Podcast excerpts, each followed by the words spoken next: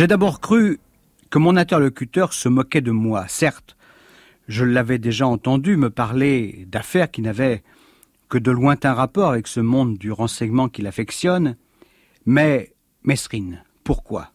Et surtout, comment M. X pouvait-il avoir des informations inédites sur la vie et la mort de celui que la presse a affublé, sans faire un gros effort d'imagination, du titre d'ennemi public numéro un?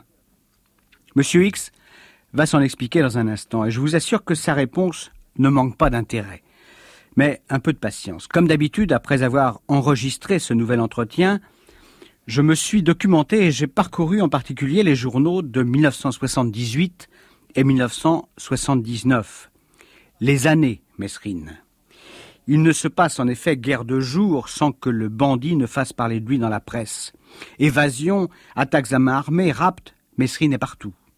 Et il écrit, il écrit beaucoup, aux journaux en particulier.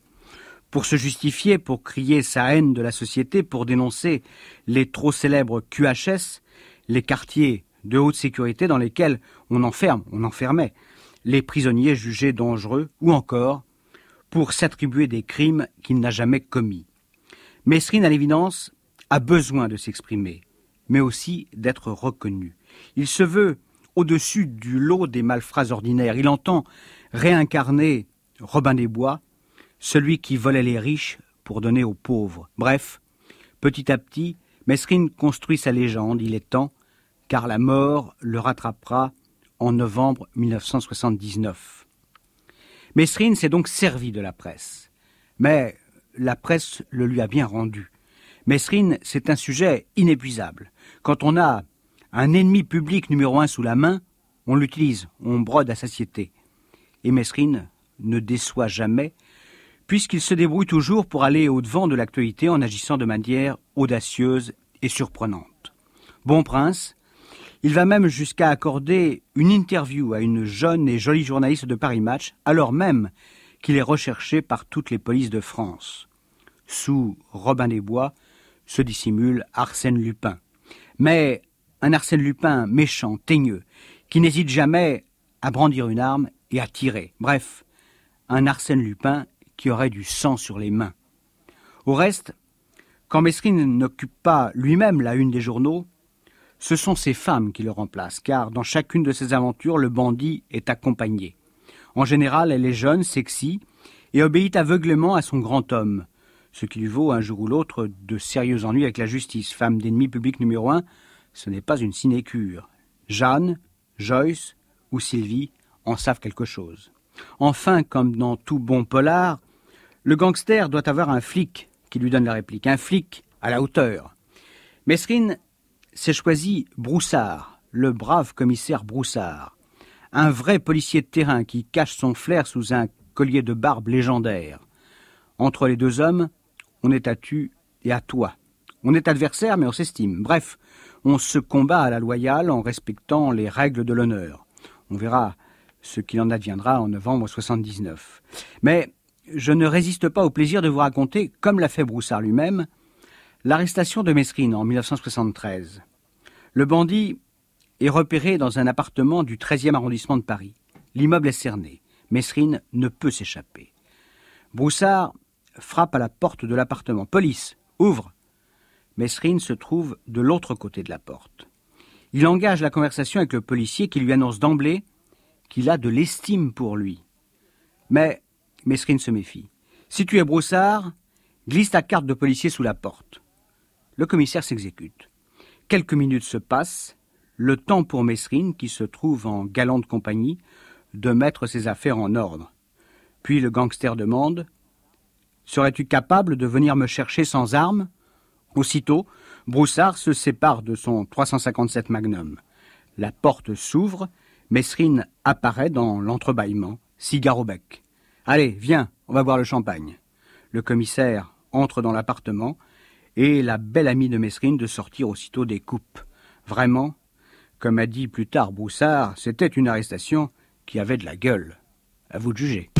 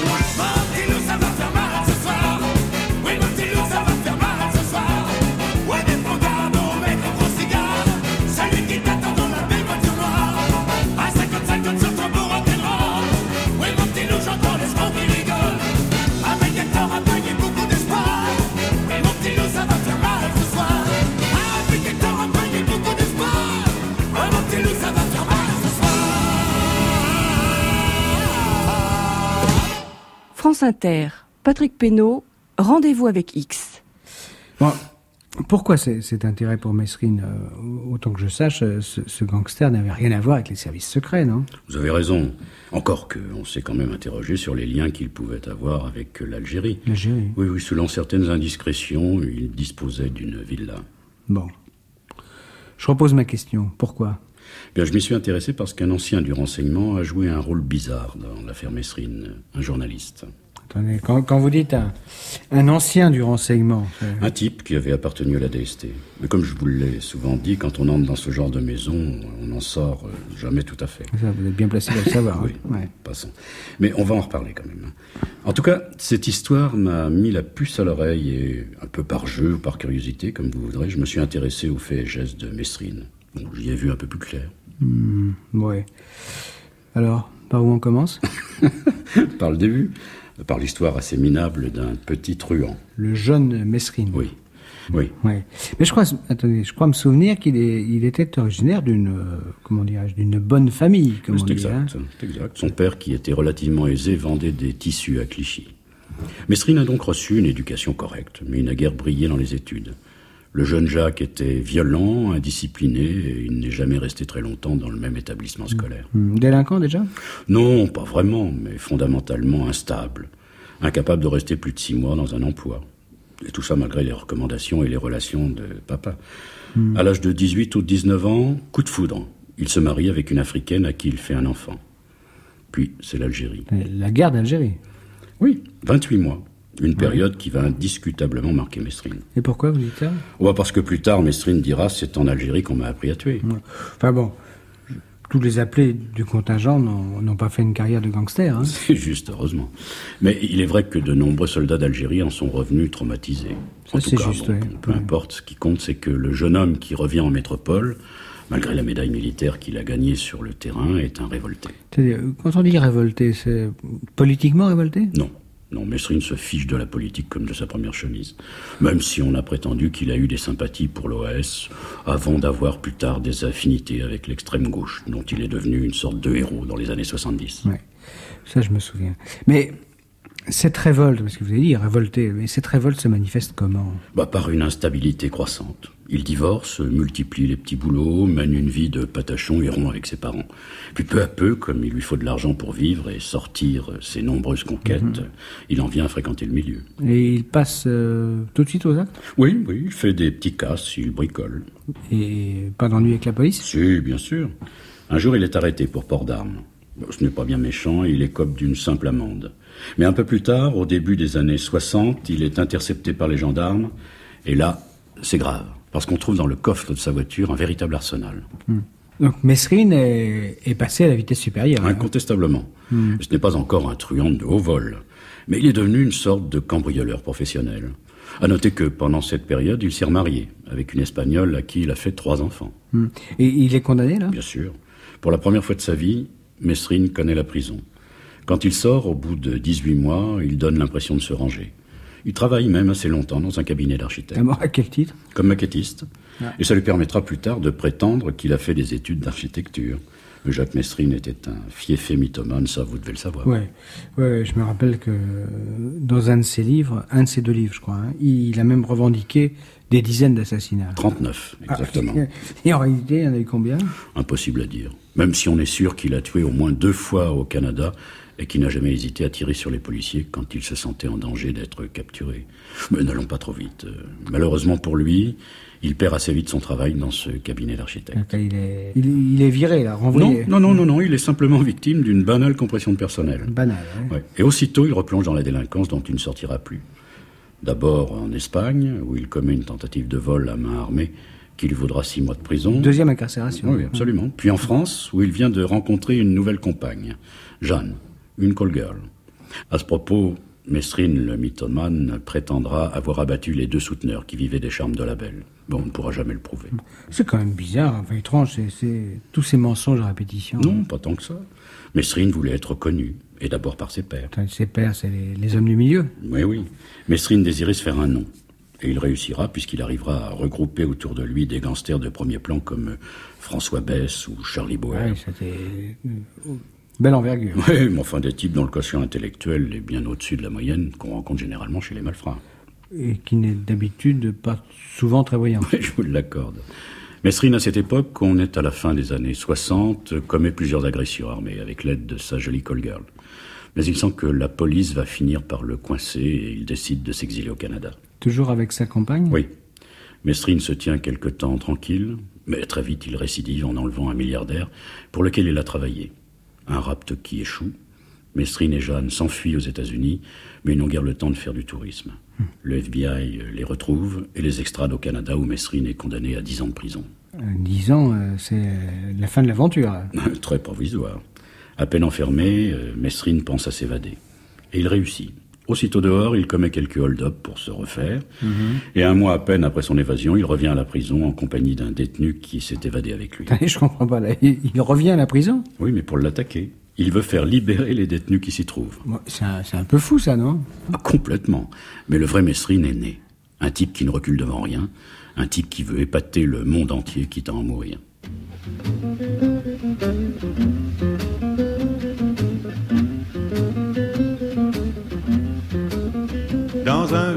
Village noir de charbon, dans les cheminées et les corons, tout petit, il battait ses copains. Il était fier de ses deux poings, presque autant que son père le mineur, qui disait ça fera un boxeur. Le jour de son premier combat, fallait un nom. L'on n'avait pas, comme la monnaie était à l'anglais. Il s'appela Battling Joe. C'était un peu démesuré pour un gosse aux épaules étroites, mais qui avait une méchante droite. Battling Joe. Il gagna son premier combat et le soir même avec papa, il prenait le train pour Paris où un boxeur, ça vaut son prix.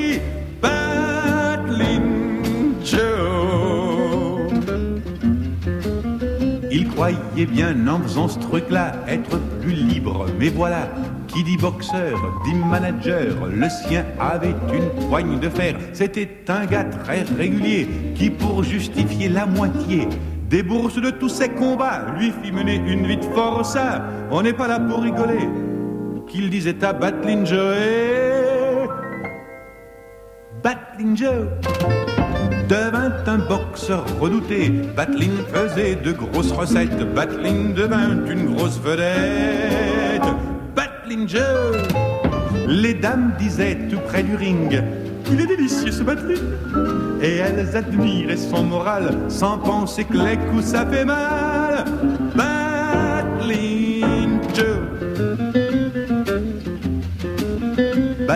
devint un grand champion jusqu'au triste soir où un nion lui embrouilla soudain les yeux. Le manager dit c'est pas sérieux. Tu deviens feignant, fais ton métier, boxe, ça rime pas, avec pitié. La foule eut peut-être tort ce soir-là de siffler la fin du combat, malgré les lampes et leurs éclairs. Battling Joe. Et Joe ne voyait plus clair. Battling Joe, c'est un nom maintenant oublié, une triste silhouette qui penche, appuyée sur une canne blanche. Battling Joe a tout perdu en un seul soir. Ses yeux sont titres et son espoir. Mais il sait comme consolation que son manager a d'autres champions. Battling Joe.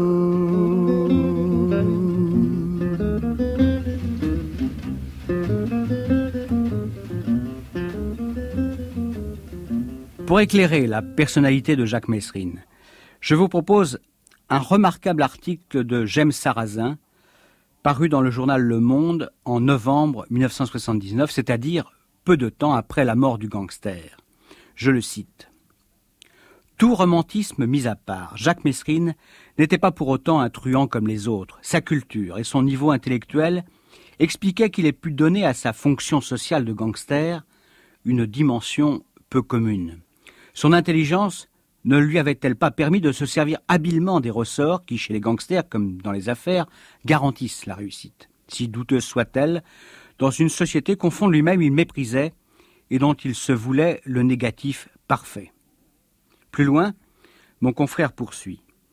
Il eut aussi un sens aigu des relations publiques, différent en cela de tous les ennemis publics qui l'avaient précédé, et qui réduisaient trop souvent leurs prestations à la simple activité criminelle. Mesrine aimait parler de lui, écrire sur lui, brosser par le verbe et la plume le portrait d'un impitoyable justicier. Il savait trop bien que le Far West de l'enfance avait laissé des traces profondes dans les mythes de l'imagerie populaire. Une dernière citation, toujours de James Sarrazin. Mesrine était doué d'un sens psychologique peu commun dans les milieux criminels. Quelle que soit l'ignominie de ses actes, il était capable de s'attirer un certain sentiment d'admiration. La presse, y compris celle qui fustige à longueur de colonne les petits braqueurs de banlieue, lui a donné une place exceptionnelle. De sa cruauté même, il s'utilisait comme un instrument de séduction pour faire frémir une opinion publique qui trouvait de quoi alimenter ses fantasmes. La presse, justement. On va beaucoup en reparler avec M. X, Mesrine va s'en servir la première fois au Canada après l'assaut donné au pénitencier dont il s'est évadé. Alors cet assaut euh, a-t-il réussi? Non. Les policiers interviennent, tirent sur les deux évadés. Mesrine riposte aussitôt, les blesse grièvement et se sauve. Et la cavale, la cavale reprend. Mais Mesrine n'en reste pas là. Il veut se justifier, expliquer pourquoi il a fait preuve d'une telle témérité. Et il envoie un texte à un hebdomadaire canadien. Ah, ça, c'est une première. Hein oui, et désormais, vous le savez, Mesrine s'exprimera régulièrement dans la presse. Oui, correspondant, quoi. Mais dans ce premier texte, que dit-il? Mais il accuse le directeur de torturer les prisonniers. Et grandiloquent, il ajoute euh, Oui, j'ai du sang sur les mains, mais du sang d'homme de mon milieu ou du sang de flic, car je n'ai jamais touché un innocent. Tout Mesrine est là, la légende commence. Ouais. La légende, oui. Mais que fait-il après cette, euh, cet exploit qui est raté hein? Bah, Il fuit et il tue. Deux gardes forestiers canadiens qui le surprennent. Mesrine les abat, passe aux États-Unis, puis en Amérique du Sud. Il est accompagné d'une nouvelle conquête, Joyce, une Canadienne. Encore une. Eh oui. Mesrine avait du succès, ça c'est certain.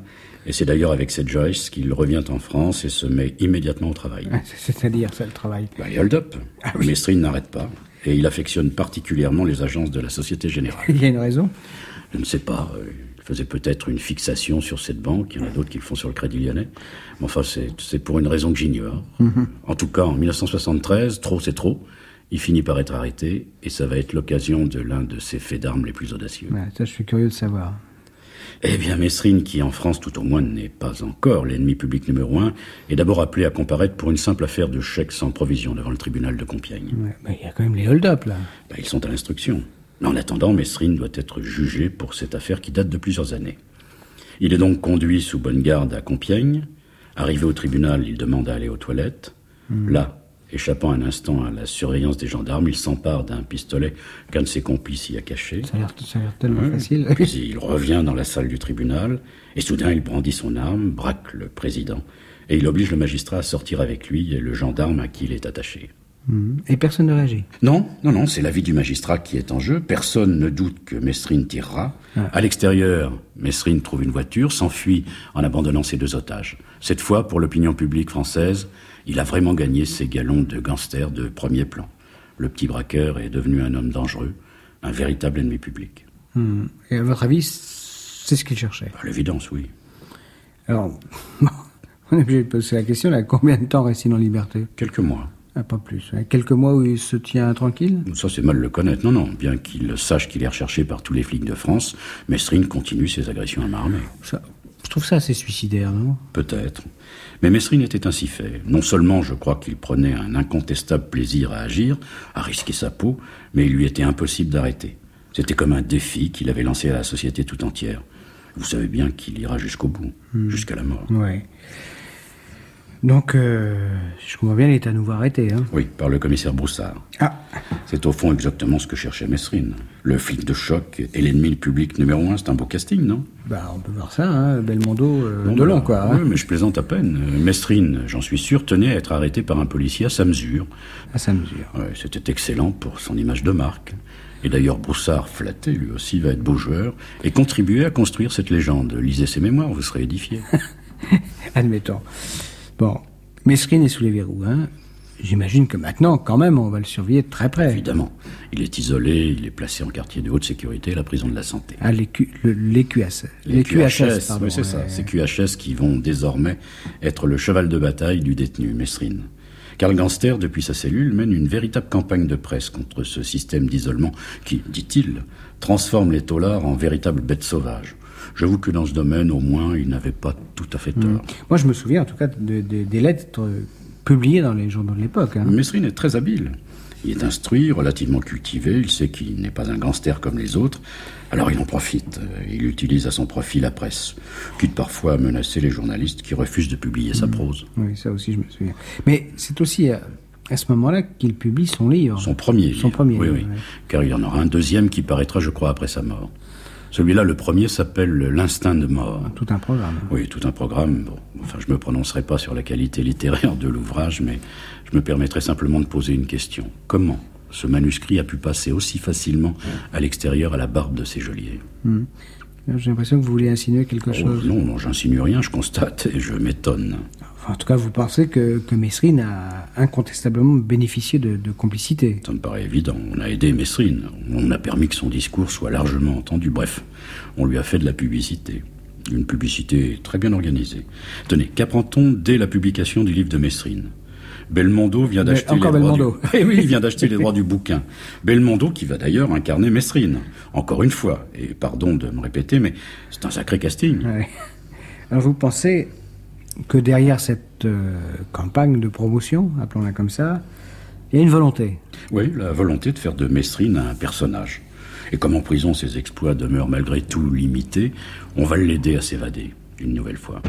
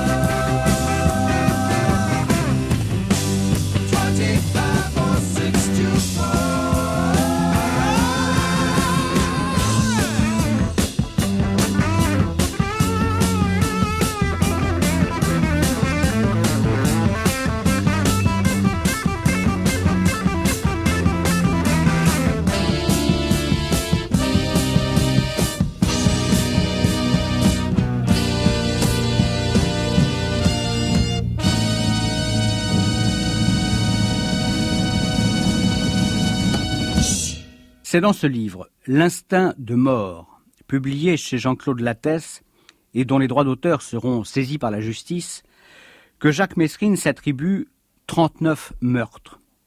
Vantardise, sens commercial, s'interroge Yves Barrault dans la revue Historia.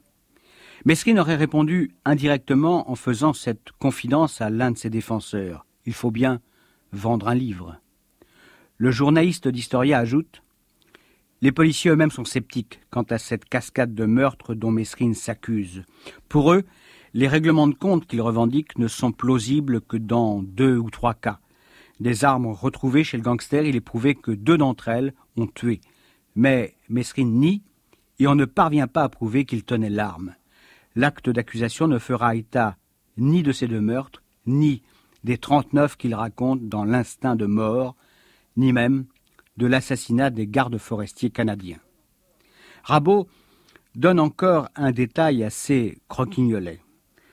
Lors de son procès en 78, procès au terme duquel il sera condamné à 20 ans de réclusion, Mesrine accordera sur leur demande des autographes aux gendarmes chargés de le garder. Vous avez dit, on l'a aidé. Alors, qui et pourquoi? Écoutez, je vais être franc avec vous, je n'ai pas de nom à vous proposer. Mais, Non, mais une lecture, quand même une lecture attentive du dossier qui impose cette certitude. Mesrine a bénéficié d'une grande bienveillance. Bon, c'est même un mot encore bien faible. Oui, mais. euh, pardon d'insister, mais pourquoi? Eh bien, pendant qu'un Mesrine amuse la galerie, on ne pense pas à autre chose. Euh, Vous voulez dire qu'on aurait mis en avant ses exploits, euh, comment dirais-je, pour, distraire l'opinion C'est à peu près ça, oui. Euh, 1978, 79, euh, les années sont moroses et les affaires toujours plus nombreuses. De Breuil, Boulin, les diamants, et j'en passe. J'ai quand même du mal à vous croire. hein. Alors expliquez-moi, comment Mesrine a pu si facilement s'évader? C'est l'ennemi public numéro un. La presse le ressasse à longueur de colonne. C'est donc le prisonnier en principe le plus surveillé de France. Un mois avant son évasion, le directeur de la prison de la santé avertit ses supérieurs. Il a reçu une information. Mesrine prépare son évasion. Il convient donc de le transférer. Mais rien ne se passe. Oh, euh, comment dirais-je Pesanteur de l'administration? Oh, une pesanteur qui a quand même bon dos. hein. Le jour de l'évasion, en mai 1978, Mesrine se trouve au parloir avec l'un de ses avocats. Soudain, il bondit sur la table et se saisit d'armes cachées dans le système d'aération. Et il fait la belle en compagnie de deux autres détenus. À noter que deux échelles opportunément abandonnées par des ouvriers leur permettent de franchir les hauts murs de la santé. Oui, mais euh, il y aura quand même un mort. Hein Oui, un des deux comparses, abattu par un gardien. Mais Mesrine, lui, file. Et désormais, ça va être un vrai feu d'artifice. Mesrine, le passe-muraille, nourrit les pages des faits divers, âgé d'encre, continue. Une question d'abord, avant, avant d'en venir au- à la suite du récit. Comment les, les autorités ont réagi après cette évasion? Le garde des Sceaux, Alain Perfit, prend des sanctions disciplinaires. Bon, il faut bien que quelqu'un trinque. Ça, toujours, pas ouais. Plus intéressant quand même, l'enquête effectuée après l'évasion de Mesrine montre un certain nombre d'anomalies. C'est le mot exact qu'a utilisé le ministre. Des- anomalies euh, de quel genre? Bien, par exemple, Perfit s'interroge était-il normal que l'un des complices de Mesrine, François Bess, ait eu en sa possession une bombe lacrymogène dans sa cellule Ah oui, on peut s'interroger. On peut se le demander. Autre anomalie, de taille celle-là. Dans la cachette du parloir, il n'y avait pas moins de cinq revolvers, une fusée de détresse, bon et j'en passe. Et pourtant, aucune fouille n'avait permis de détecter cet arsenal. Ouais, ça, en effet, ça, euh, plutôt troublant. Ouais, quand même, oui. Et ce qui est très révélateur de l'état d'esprit de l'époque, c'est que lorsque, devant l'Assemblée nationale, le garde des Sceaux, en réponse à un député, détaille ces anomalies, l'hémicycle éclate de rire. Oui, les députés euh, rigolent. Décidément, ce Mesrine, quel as. J'avoue que j'avais complètement oublié ce détail. Mais attendez, il y a un instant, vous avez parlé à propos des activités de Mesrine après son évasion de feu d'artifice. Bon, écoutez bien, Mesrine est à peine sorti de prison qu'il braque un armurier parisien. Il fait ses provisions, en somme. Puis quelques jours plus tard, il est à Deauville. Tranquillement, il se rend au commissariat. Au commissariat, c'était pourquoi faire un- Bah, pour évaluer les effectifs. Ah oui, et personne, euh, personne ne le reconnaît. Non, personne. Le soir même, Mesrine et l'un de ses complices s'introduisent au casino et raflent la caisse. Mais l'affaire se termine mal. Il y a des coups de feu, Mesrine est blessé. Mais une fois de plus, il réussit à s'échapper malgré l'imposant dispositif policier qui a été mis en place dans toute la région. C'est pas mal, non? Bah oui, pour- surtout pour un type euh, qui vient tout juste de s'évader de la prison, non? La prison de la santé, hein, je vous le rappelle. Bon, je vous assure qu'à partir de cette affaire, la presse ne parle que de lui. Mesrine tient la France en haleine. Et d'après vous, hein, si je vous ai bien entendu, c'est ce qu'on cherchait. Oui, pendant quelques jours, il se tient tranquille, pense ses blessures, et soudain, vers la fin juin, je crois, il réapparaît et attaque une succursale de la Société Générale. C'est une fixation, c'est toujours la même banque. Oui, Mesrine a ses habitudes. D'ailleurs, s'il a choisi cette succursale de la banlieue nord, c'est qu'il a déjà rencontré son fondé de pouvoir. Rencontré. euh, Rencontré au cours d'un précédent hold-up. Ah oui, d'accord. Ça crée des liens, sans doute. Donc Mesrine se rend directement au domicile de ce fondé de pouvoir et lui demande poliment de l'accompagner à la banque où il vide les coffres pendant qu'un de ses complices tient aimablement compagnie à la femme et aux enfants du banquier. Oui, cette courtoisie-là. Je crois que Me- Mesrine tenait beaucoup hein, à son image de, de bandit d'honneur, de justicier. Robin des Bois, je vous l'ai dit. Ouais. Au fond, si ces gars-là avaient conseillé Mesrine, ils n'auraient pas mieux fait. Hein vous le faites pas dire. D'ailleurs, très peu de temps après ce dernier hold-up, Mesrine, très grand seigneur, accorde une interview. Et il choisit Paris Match, le plus gros, comme par hasard, le plus gros tirage de la presse hebdomadaire. Je vais vous dire comment il se sent à l'aise. Ouais, à l'aise, mais enfin, euh, la police le cherche euh, sérieusement, non? Vous dites plutôt les polices. Plusieurs services s'occupent de lui. Et comme d'habitude, ces services se tirent dans les pattes. Mesrine, indubitablement, profite de ces rivalités. Pendant cette période-là, c'est- sait-on où il se cachait? On l'a appris, mais après. Mesrine vivait dans le 18e arrondissement. Comme un bourgeois tranquille, il avait une nouvelle compagne, une de plus, Sylvie. Il avait même un chien il était unanimement apprécié de ses voisins. Et pendant, pendant ce temps-là, là, sa, sa campagne de, de promotion, de publicité, euh, Elle continue, bien entendu. Entre la presse et lui, c'est à la vie et à la mort. la mort. ouais. Ouais. Mesrine ne manque jamais une occasion de se manifester. Il aime ça, c'est son vice. Et quand la journaliste de Paris Match, après la publication de son interview, a des ennuis avec la justice, aussitôt il écrit aux journaux pour prendre sa défense. Plus tard, quand il s'attaque au président de la cour d'assises qui l'a condamné, il s'explique longuement dans Libération, je crois.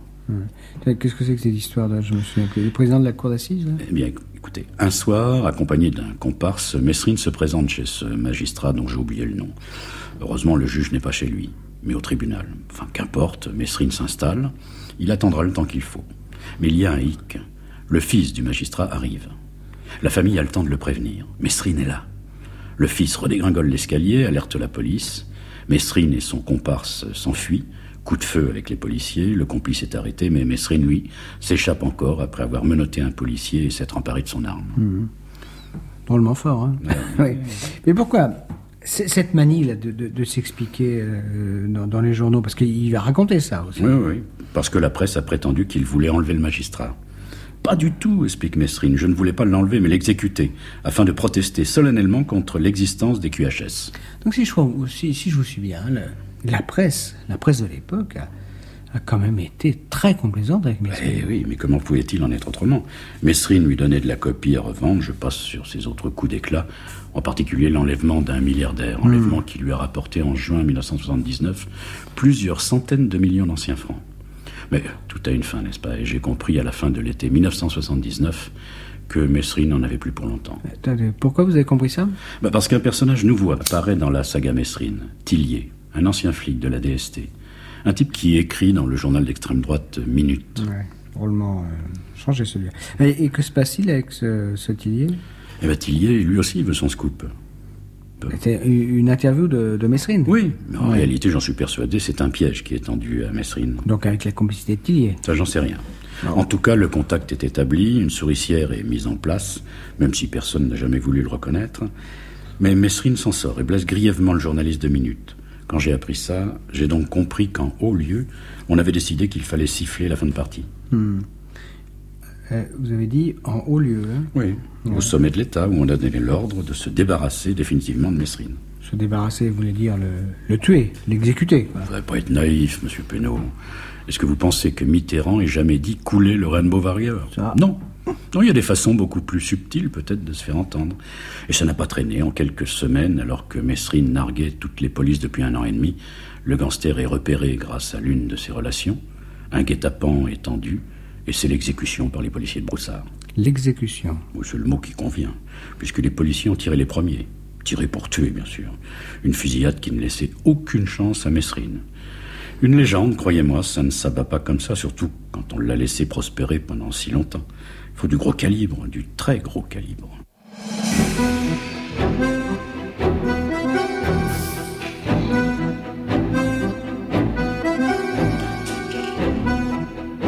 Mesrine exécuté Les policiers ont longtemps laissé entendre qu'ils ont agi en état de légitime défense.